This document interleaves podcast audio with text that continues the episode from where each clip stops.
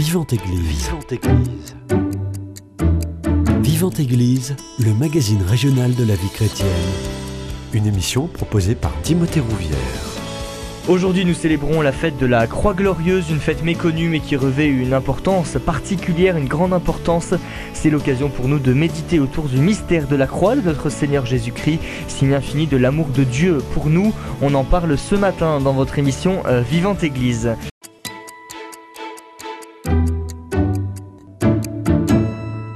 Et pour en parler, j'ai le plaisir de recevoir le père Pascal Fagnier, prêtre au sein du diocèse de Cahors et prêtre de la communauté de l'Emmanuel. Bonjour mon père. Bonjour Timothée. Merci d'avoir accepté mon invitation. Déjà une première question, en quelle année elle est apparue cette fête de la Croix Glorieuse? C'est une des plus anciennes fêtes liturgiques, on peut le dire. Hein. Alors, on, dit, d'après les recherches, que ce serait lié à la consécration de la basilique du Saint-Sépulcre, donc la basilique construite par euh, l'empereur Constantin au-dessus du lieu où le Christ a été crucifié. Et lorsque j'étudiais, c'est-à-dire euh, au début du IVe siècle, 325 si je me souviens bien, euh, le c'est ça, le 14 septembre 335, la consécration de cette basilique, 335. Et lorsque j'ai étudié à Rome, notre spécialiste nous disait que euh, la, mère de l'empereur, Sainte Hélène, avait fait ériger, lorsqu'elle a retrouvé le lieu de la crucifixion de Jésus et des morceaux de la vraie croix, euh, dans le dépotoir des, croix, euh, à l'endroit du supplice, donc de, tant de personnes qui ont été condamnées et crucifiées à cet endroit-là, pas seulement le Christ. Hein. Euh, elle aurait fait ériger une croix, si je me souviens bien, d'environ 1m20 de, de haut, euh, couverte de pierres semi-précieuses et de pierres colorées bien polies qui brillaient au soleil. Donc il y avait déjà l'idée de la victoire de la croix, d'une croix colorée, lumineuse, c'est-à-dire en ce lieu de, honte, d'humiliation, euh, on manifestait qu'il y avait un rayonnement de cette croix, autrement dit que par la croix, nous avons été sauvés du péché et que la croix était le passage vers la résurrection. Cette fête de la Sainte Croix, de la Croix glorieuse, pardon, elle a aussi été euh, euh, mise en lien avec la, découverte des reliques de la Sainte Croix. Voilà, oui, on raconte que Sainte Hélène, qui s'était convertie avant, avant son fils, aurait évidemment, avec tout l'argent de l'Empire euh, et l'accord de son fils, l'empereur Constantin, elle aurait mener une expédition jusqu'à Jérusalem. Et en fait, elle a historiquement, euh, parce qu'il y a la légende, c'est-à-dire ce qui est raconté, légende ne voulant pas dire forcément que ce soit faux, ça veut dire juste dire que c'est ce qui se raconte, et on doit toujours vérifier dans ce qui se raconte la part de, de vraisemblable et, la part d'enjolivement, euh, voilà, mmh. un peu merveilleux. Et l'Église a toujours cherché à, à la vérité au, et parfois en, purifiant un petit peu de, des passages merveilleux, par exemple pour la vie des saints. Il y a même une congrégation jésuite qui s'occupe de ça, les bollandistes, pour essayer de, voir vraiment ce qui est arrivé à tel martyr, tel saint. Et alors donc, elle, elle aurait été, sa recherche aurait été facilitée tout simplement par le fait que euh, un fameux empereur, Adrien, au début du deuxième siècle, donc on est euh, même pas cent ans après la mort et la résurrection de Jésus, aurait fait euh, un, j'allais dire un carnage, c'est-à-dire qu'il aurait euh, expulsé tous les juifs de Jérusalem, vous vous rendez compte? Vers l'an 120 à peu près. Il aurait hmm. expulsé tous les juifs de Jérusalem, réduit en esclavage au point que le cours de l'esclave, le marché de l'esclave a, a, chuté parce qu'il y avait trop d'esclaves et donc le coût de l'esclave euh, avait baissé. Et euh, il a rebaptisé Jérusalem Elia Capitolina, donc il a voulu vraiment euh, changer, éradiquer de la face de la terre ce peuple juif et son héritage, et il a fait recouvrir tous les monuments juifs de monuments, où il les a fait raser et recouvert de monuments de temples païens. Et en fait, c'était une manière finalement de les protéger. Parce que lorsque, 200 ans plus tard, on est beaucoup plus tard, 200 ans plus tard, Sainte Hélène vient rechercher les traces de la passion de notre Seigneur Jésus-Christ et de sa résurrection, mais c'est pas très compliqué finalement Mmh. parce que ça a été signé. Au fond, il y a des panneaux de signalisation partout où il y a des temples païens. Et on raconte que donc, à, à l'endroit du Saint-Sépulcre qui, qui lui euh, avait peut-être été un petit peu arasé, et encore on ne sait pas, et, et bien pour mettre un temple dessus, ben, c'était pas très, c'était quand même un mont, c'est une, petite colline, hein, le, Saint-Sépulcre. Et, euh, et donc les, et les autres endroits, l'endroit du tombeau qui est au bas de cette colline, tout cela pouvait être euh, repéré grâce à ce qui avait été mis dessus. Hmm. Et puis, on, la légende dit aussi qu'il y avait un dépotoir, ce qui est tout à fait vraisemblable, un dépotoir de, de croix. On pourrait dire la partie horizontale de la croix. La partie verticale, c'était un pieu planté en terre qui pouvait rester fixe. Et la partie horizontale que portait le condamné, sur laquelle il était fixé, peut-être qu'elle elle était détachée au moment où on le, on le détachait, et puis on les mettait dans, dans le dépotoir. Enfin, tout ça, c'est ce qu'on raconte. Il faut toujours écouter les historiens qui nous donnent des indications précieuses, les archéologues. Et c'est là où euh, Sainte-Hélène aurait rapporté euh, des, des morceaux de la vieille vraie croix qui ensuite se seraient répandus dans le monde entier.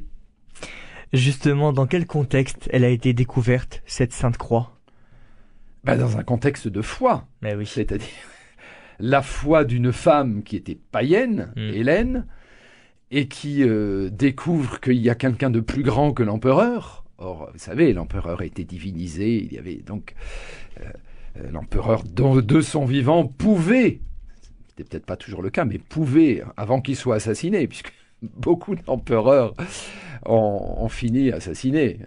Et donc, euh, de- l'empereur de son vivant pouvait être divinisé. Et euh, Sainte Hélène ben, découvre qu'il y a évidemment beaucoup plus grand, non seulement que l'empereur, en l'occurrence son fils, et euh, beaucoup plus grand que tous les dieux, et que même ce sont des faux dieux, ce sont Mm. des, des créations de l'homme, et elle découvre qu'en fait nous sommes une création du Dieu unique. Suite à cette découverte, justement, de la, de la vraie croix, comment ça va être euh, perçu à l'époque? Comment ça va être accueilli? Alors là, je n'ai pas d'informations à vous donner, donc je ne vais pas en, en rajouter une légende qui serait faite de merveilleux.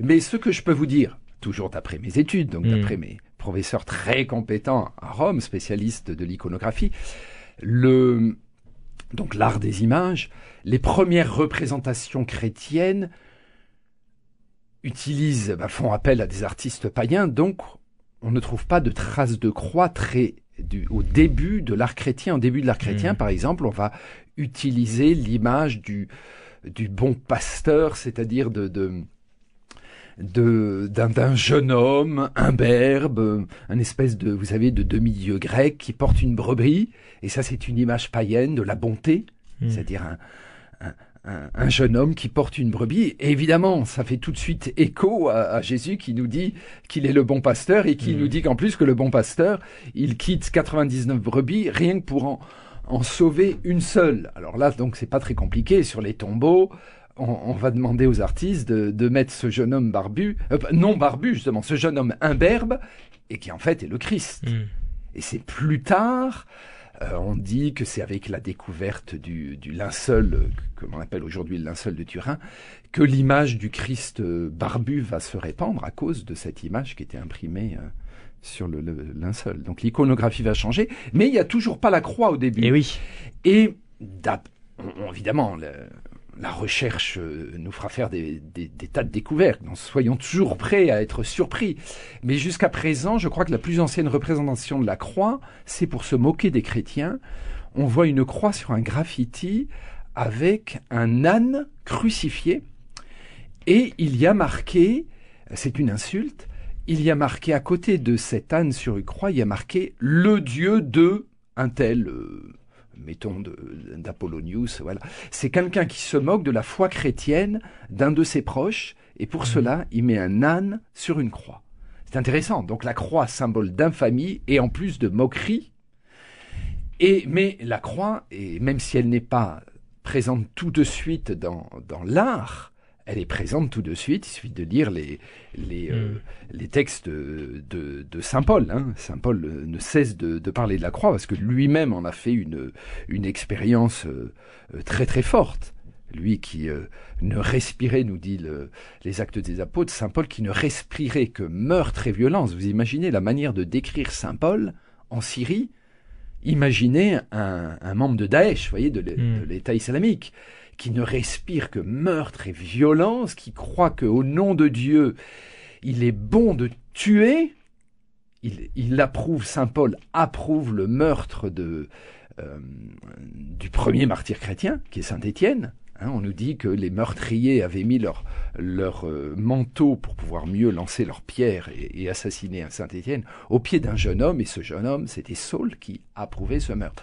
Donc cet homme dont on nous dit qu'il ne respirait que meurtre et violence va découvrir que euh, le Christ, justement, a souffert violence et mort pour nous racheter euh, du péché et, et pour le racheter lui-même, Paul.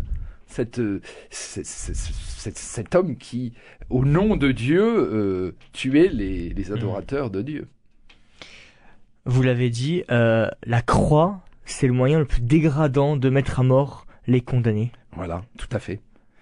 Ce qui peut expliquer pourquoi la croix n'est pas apparue tout de suite. Parce que, évidemment, vous n'allez pas porter une guillotine ou une corde de pendu, un gibet de pendu en pendentif. Hmm. C'est le cas de le dire. C'est même, enfin, peut-être que quelques personnes euh, punk, vous voyez, euh, à l'esprit un petit peu euh, morbide, vont porter des images de tête de mort. Bon, là, ça fait partie du, du folklore. Mais l'image d'une guillotine en pendentif ou d'un gibet avec, une, avec un pendu, vous voyez, je, hmm. ça c'est pas quand même très très présent parmi les bijoux ou dans l'iconographie. Donc on, comprend que euh, il y a une distinction entre les paroles et les écrits, c'est-à-dire Saint Paul. Hein, si, par exemple si je lis Saint Paul aux Éphésiens, euh, quand il nous dit que que par, par la croix le Christ a, a réconcilié ou euh, ça y est j'ai perdu la, la, la citation que le Christ s'est abaissé devenant obéissant jusqu'à la mort et la mort de la croix. Il ne cesse de parler de la croix. Euh, ça, c'était dans l'épître aux Éphésiens, dans l'épître aux Galates, quand il nous dit que la croix de notre Seigneur Jésus-Christ reste ma seule fierté. Vous voyez, pour lui, vraiment, la, croix, c'est la porte d'entrée vers la résurrection. Il ne, sépare jamais la résurrection de la croix et la croix de la résurrection. Donc pour lui, euh, parler de la croix, c'est euh, c'est sa vie. Hein. Hmm. Voilà, et c'est un symbole de vie. Mais bien sûr, en image, non, ça ne pouvait pas être encore mis en image. Il a fallu attendre un certain temps.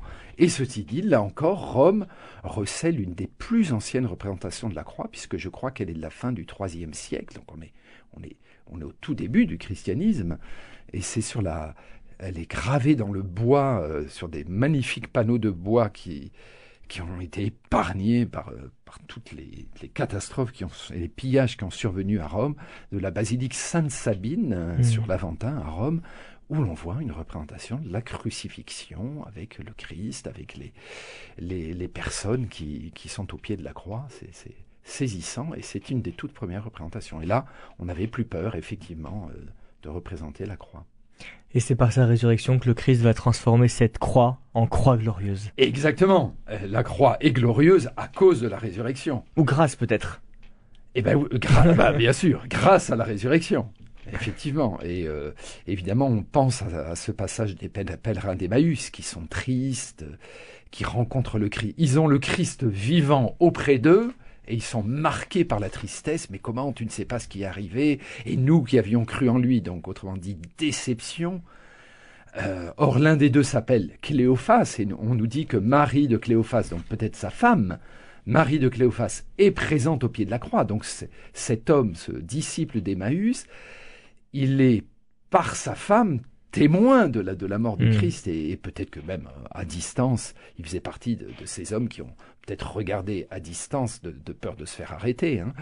les femmes avaient certainement plus de courage, mais aussi moins de risque de se faire arrêter que les hommes.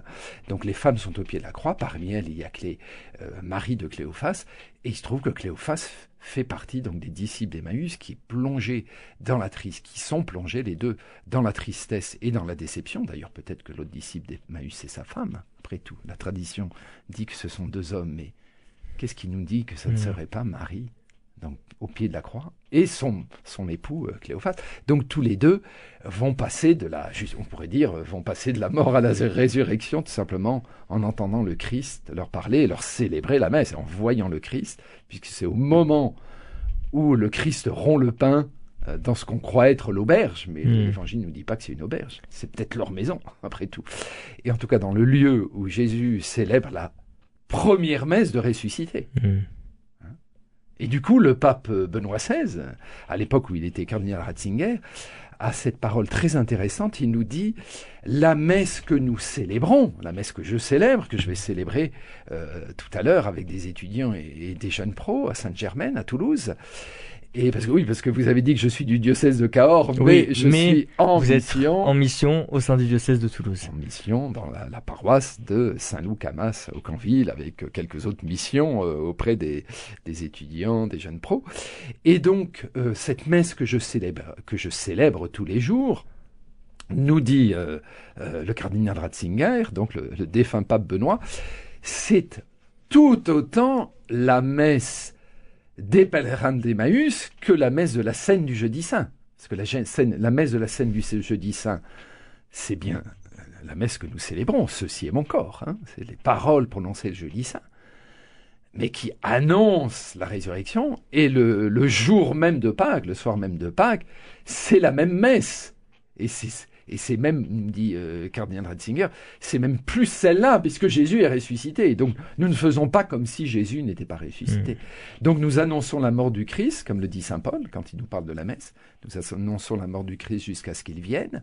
Donc effectivement, nous, nous célébrons la mort du Christ mais sa résurrection en même temps. Donc les deux indissociablement l'idée. Donc finalement la messe c'est la croix glorieuse. Pourquoi justement célébrer une croix qui a été un instrument de torture là où le Christ est mort? Alors effectivement, par exemple, euh, la semaine dernière, je célébrais euh, vendredi dernier deux obsèques de Jean-Claude. C'était un, l'un après l'autre, un le matin, un après-midi, dans deux églises différentes. Et en général, quand je célèbre euh, des obsèques, et que je vois que les personnes ne sont pas pratiquantes, beaucoup maintenant ne, font même pas le signe de la croix, la plupart euh, ne répondent pas euh, à ce que dit le prêtre, même s'il le mm. répondait en, dans un contexte chrétien, mais là ils sont parfois tétanisés, par, mm. anesthésiés par l'assemblée. Et donc je leur dis, avec, douceur bien sûr, que euh, la croix qu'ils ont devant eux, hein, je le désigne, mm. la grande croix qui peut être présente sous leurs yeux, et je, et je leur dis justement, si nous euh, présentons à nos regards dans nos maisons et dans nos églises, et parfois au croisement de nos routes, une croix, alors que c'est un objet de torture et que mmh. c'est un objet de honte, honte pour l'humanité, si nous le présentons, c'est parce que les chrétiens, nous y voyons l'amour. C'est un mot que j'ai pas beaucoup utilisé le début de depuis le début de notre entretien. Hein, pardon, hein. nous, il faut y revenir. Nous y voyons l'amour, l'amour de Dieu pour nous et l'amour par lequel tant d'hommes et de femmes, et revenons à, Saint Paul, tant de persécuteurs, tant de violents sont devenus euh, les porteurs, hein, porteurs d'amour, porteurs de douceur euh, eux-mêmes, porteurs de réconciliation. La croix signe de l'amour. Euh, dans toutes les églises, on voit une croix. dans certaines églises, le Christ n'est pas présent sur la croix. Est-ce qu'il y a une règle justement par rapport à ça? Alors oui, il y a une règle euh, de dans les églises, on mettra une croix avec le Christ dessus. Ça, c'est le réalisme, on pourrait dire catholique. Hmm.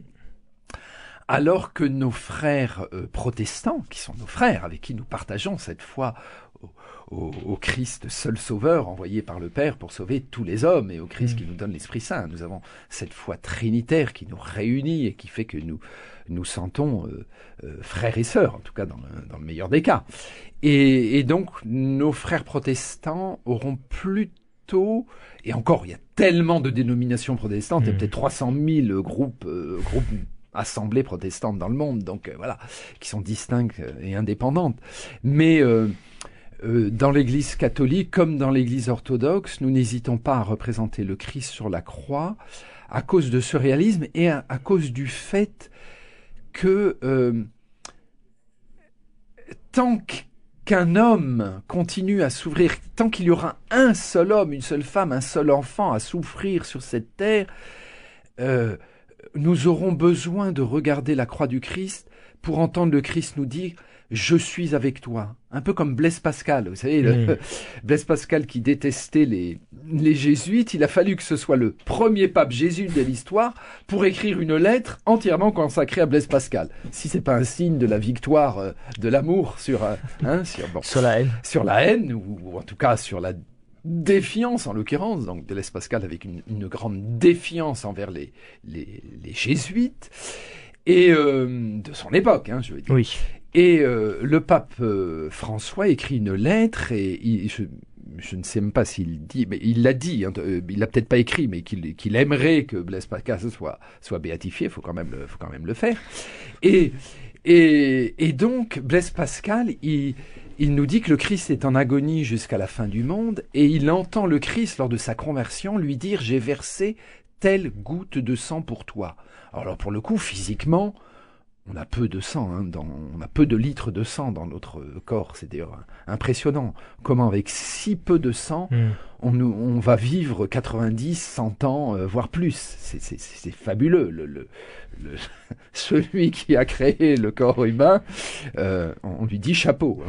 C'est Dieu, c'est l'artiste divin, comme disait... Euh, Jean-Paul II, comme l'écrivait Jean-Paul II dans, dans, sa lettre aux artistes, l'artiste divin, magnifique. Donc voilà, le euh, physiquement, j'ai versé telle goutte de sang pour toi. Bah, voilà, si, Hmm. mmh. si, le Christ avait versé euh, telle goutte de sang, il n'aurait pas sauvé euh, physiquement beaucoup de monde. Mais spirituellement, cette phrase est d'une vérité extrême, c'est-à-dire qu'elle dit à la fois que le Christ est le sauveur de tous les hommes, des juifs et des païens, comme l'a découvert saint Paul donc de, de et, et, des juifs et des samaritains si on s'en prend euh, Jésus qui nous donne euh, le samaritain en exemple de, de charité en exemple d'amour eh bien euh, s'il n'y avait eu qu'une seule personne à sauver et je le dis aussi souvent euh, lorsque je célèbre des obsèques je dis s'il n'y avait eu que telle personne votre proche votre défunt à sauver le Christ serait mort pour lui serait mort mmh. pour elle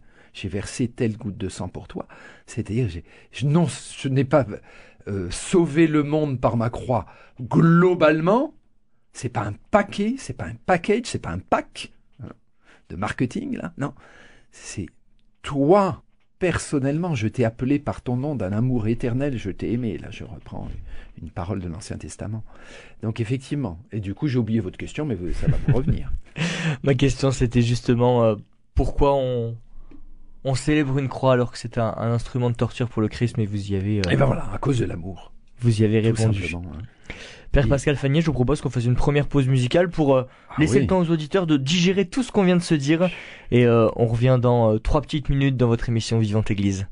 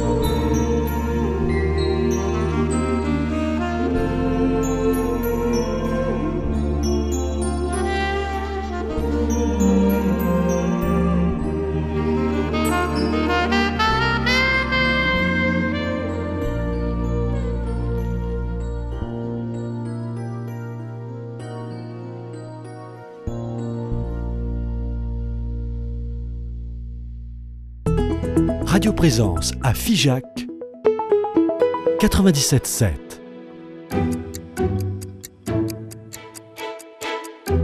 Vivante Église, Timothée Rouvière.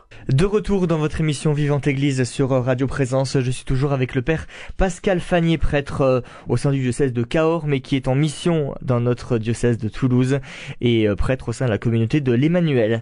Euh, mon père, cette fête de la Croix Glorieuse que nous célébrons aujourd'hui, elle a lieu 40 jours après la fête de la Transfiguration. Qu'est-ce que c'est cette fête de la Transfiguration?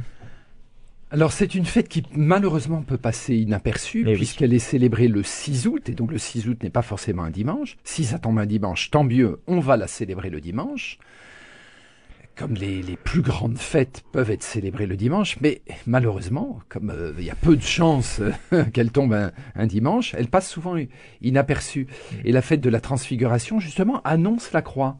C'est comme... Euh, une force que euh, Jésus donne à l'avance. Il va imprimer son image divine dans le cœur des apôtres au moment où il va leur annoncer que euh, il va bientôt être crucifié. Mmh.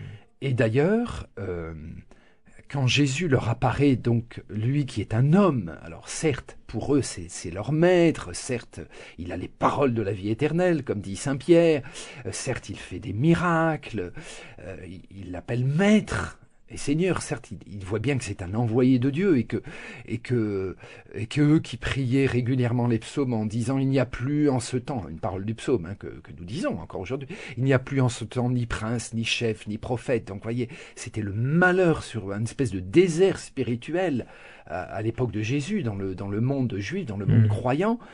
Et là, enfin, après Jean-Baptiste, euh, dont certains ont cru qu'il était le Messie, après Jean-Baptiste qui se fait couper la tête, enfin, il pense avoir rencontré le Messie. En tout cas, certains le pensent, ils se posent la question. En tout cas, il y a un envoyé de Dieu. Et Jésus va leur annoncer qu'il doit être euh, condamné par les grands prêtres. Par les hmm. grands prêtres, donc par les hommes de Dieu. Il va être condamné par les grands prêtres, qu'il va euh, mourir et ressusciter. Mais ils oublieront le, euh, le ressusciter. Et Saint Paul, Saint Pierre sera on, va dire qu'il n'est pas encore saint, qui est en voie de sainteté, Pierre va s'exclamer Mais non, ça ne t'arrivera pas, c'est pas possible. Et donc, pour euh, qu'il supporte le choc de la croix et même le choc de l'annonce préalable de la croix, euh, Jésus va leur apparaître dans sa divinité très brièvement. Ça, c'était une hmm. expérience en plus à seulement trois des douze apôtres. Et, et, voilà la transfiguration. Donc c'est un, une, espèce d'impression, il va imprimer dans leur cœur cette image euh, du Fils de Dieu qu'il est, hmm. pour qu'ils puissent supporter de voir l'image du Fils de l'homme euh, dont, dont, le prophète nous dit à l'avance qu'il n'avait plus figure humaine. Entre cette fête de la transfiguration dont on vient de parler et celle de la croix glorieuse, nous les chrétiens, on est invités à entrer dans le mystère de la croix et de la rédemption. Et donc 40 jours. Hein, 40 jours, le, site du, euh, du, service national de la pastorale liturgique, dont des évêques de France, nous, euh, des évêques peut-être même francophones, en tout cas, euh, le SNPLS, je crois, mmh. nous dit que effectivement c'est comme un, un carême d'été alors, euh, figurez-vous que euh, au séminaire, on m'en avait pas tellement parlé de ce carême d'été. C'est pour ça qu'on a toujours besoin de se former. Oui, hein. oui, toujours. Et euh, donc, effectivement, et merci de poser la question, entre le 6 août et le 14 septembre, il y a ces 40 jours qui nous font passer de la transfiguration à, au mystère de, la croix, loin de, hein, loin de la, de la semaine sainte, vous voyez, comme un peu un rappel que qu'il n'y a pas que pendant la semaine sainte qu'on doit nous parler de la croix. Et effectivement, les lectures, euh, euh, euh, il n'y a pas très longtemps, les lectures de, fin août, j'étais à mhm. Rocamadour, je prêchais à Rocamadour à ce moment-là, nous parlent justement de cette annonce de la croix et de la réaction de, de Saint, de Saint Pierre, qui n'est pas très content. Mhm. Le lendemain de cette fête de la Croix Glorieuse, le 15 septembre, les chrétiens célèbrent Marie, Notre-Dame des Sept Douleurs. Là vraiment, on s'associe à la douleur de Marie, mère de Jésus, qui est intimement liée au, et Christ. Et l'on pense à cette parole du vieillard Siméon, donc euh, scène, on pourrait dire joyeuse entre tous, un jeune couple, euh, Joseph et Marie, qui viennent présenter leur premier enfant. Hmm au temple pour le consacrer au Seigneur, selon la loi, premier enfant mâle consacré au Seigneur. Et ce vieillard Siméon, qui est tout heureux, il va pouvoir mourir, il a enfin vu la consolation d'Israël.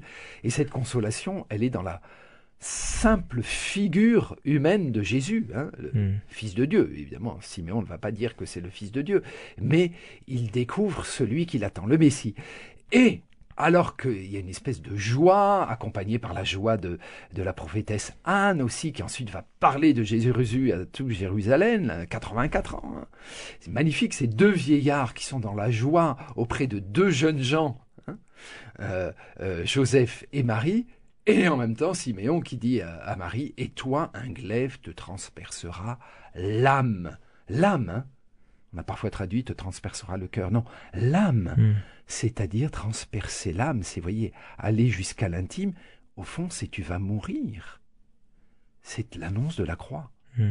Au moment de la naissance, on peut pas dire que ça soit passé, que la naissance soit passée dans un contexte très joyeux. Hein, euh, euh, au moment du recensement euh, à Bethléem, donc loin de loin de chez elle, Marie accouche dans un- de- et le met dans une mangeoire. Donc euh, non, la naissance c'est- plutôt dramatique. Hein, la nativité est plutôt dramatique, malgré les magnifiques tableaux mosaïques Oui. ou récits que l'on peut avoir.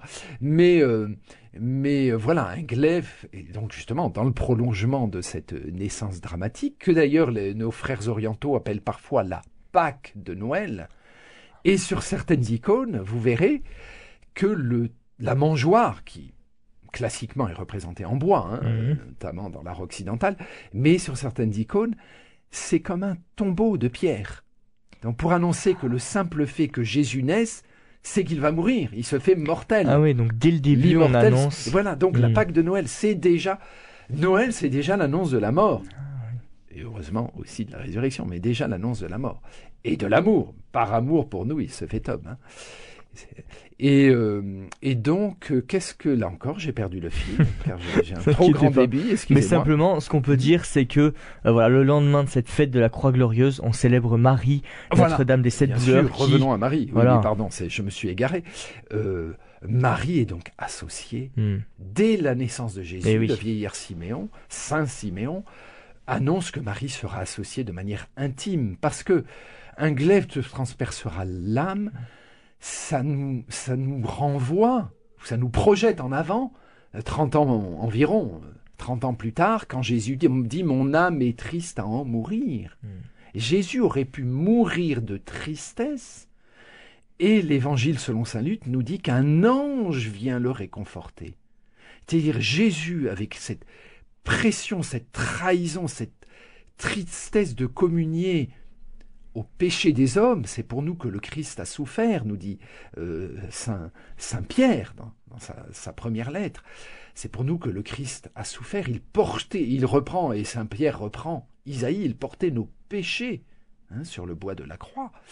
Et euh, en portant le poids du péché des hommes de tous les temps, depuis avant lui jusqu'à après lui, jusqu'à la fin du monde, humainement, c'est impossible. Et Jésus, c'est magnifique pour nous, dans son humanité, a besoin d'un ange. Un ange viendrait. Et donc, il survit à cette pression qui aurait pu le faire mourir de tristesse. Et ça arrive que des gens meurent de Mmh. tristesse, quel que soit l'âge d'ailleurs. Des personnes peuvent mourir de tristesse. Il vit pour donner sa vie, c'est pour arriver vivant jusqu'à son sacrifice. Hein. Et donc, un glaive te transpercera l'âme, dit Simeon à Marie, ça nous, nous dit à l'avance que Marie est associée à la croix de Jésus, et c'est pas pour rien que Saint Jean, là on quitte l'évangile euh, Mm. selon Saint Luc et on passe à l'évangile selon Saint Jean, que Saint Jean voit Marie debout au pied de la croix. Quelquefois, euh, des artistes médiévaux vont représenter Marie effondrée dans les bras de Sainte Marie-Madeleine, Mm. par exemple, ou de Saint Jean. Mais non, l'évangile ne nous dit pas que Marie est effondrée. Elle est certainement effondrée dans son cœur, Mm. On pourrait dire dans son âme. Elle-même, son âme est triste à en mourir.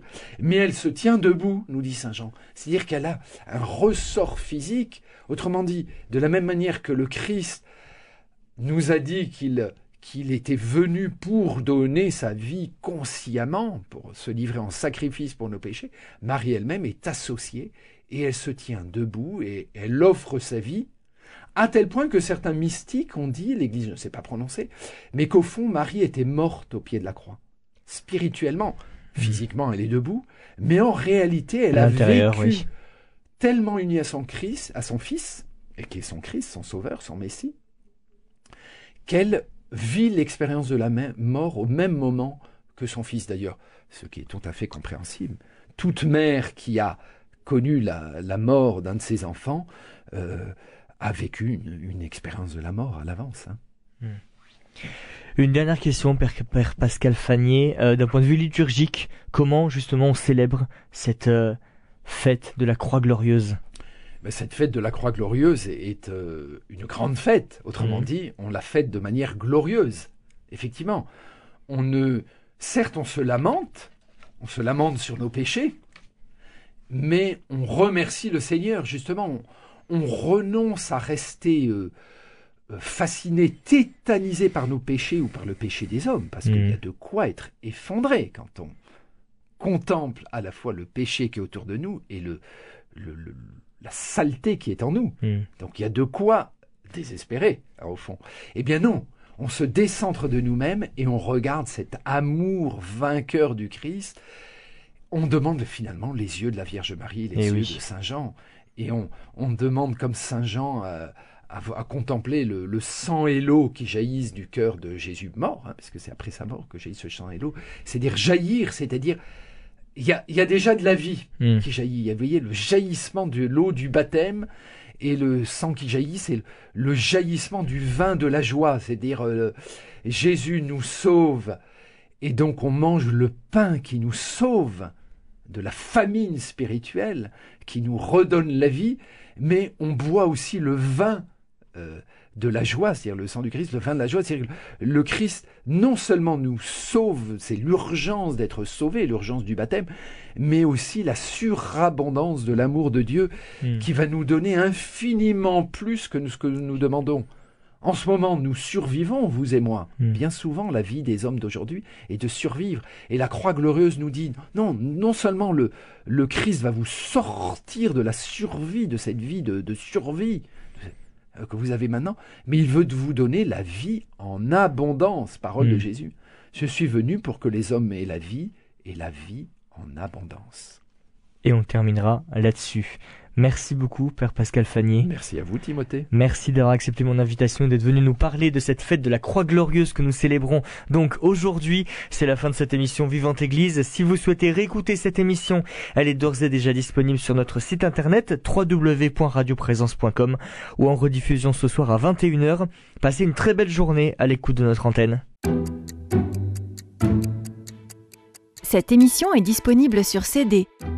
Commandez-la en téléphonant au 05 62 48 63 00 05 62 48 63 00 ou par mail à contact@radioprésence.com.